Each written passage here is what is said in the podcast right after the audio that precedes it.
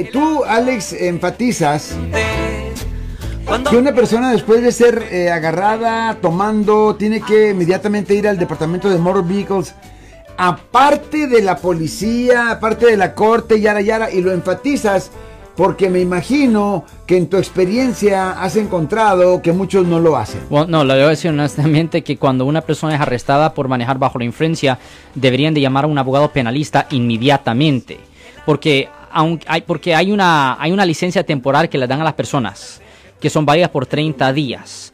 Pero el problema es que mucha gente lo que ellos hacen es que van al DMV y piden una audiencia y casi siempre le dan información errónea en el DMV. Eso es mejor que, la, que vayan a ver a un abogado inmediatamente después de ser arrestado por manejar bajo la influencia para que el abogado mande una carta solicitando específicamente una audiencia administrativa para ver lo que se puede hacer para rescatar la licencia de conducir. Yo soy el abogado Alexander Cross. Nosotros somos abogados de defensa criminal. Le ayudamos a las personas que han sido arrestadas y acusadas por haber cometido delitos. Si alguien en su familia o si un amigo suyo ha sido arrestado o acusado, llámanos para hacer una cita gratis. Llámenos para hacer una cita.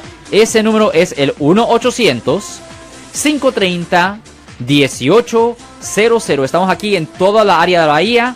1-800-530-1800. Y como siempre, por casos criminales, casos penales, damos la primera cita gratis en nuestra oficina. Siempre estamos aquí todos los martes y viernes a las 12 y 35 respondiendo a sus preguntas con respecto a los casos penales. Y también nos pueden hacer preguntas en nuestra página de Facebook Live, Doctor Alex, abogado de nuevo, 1-800-530-1800, Marco. Bueno, vamos a la llamada telefónica, pero ya fuera.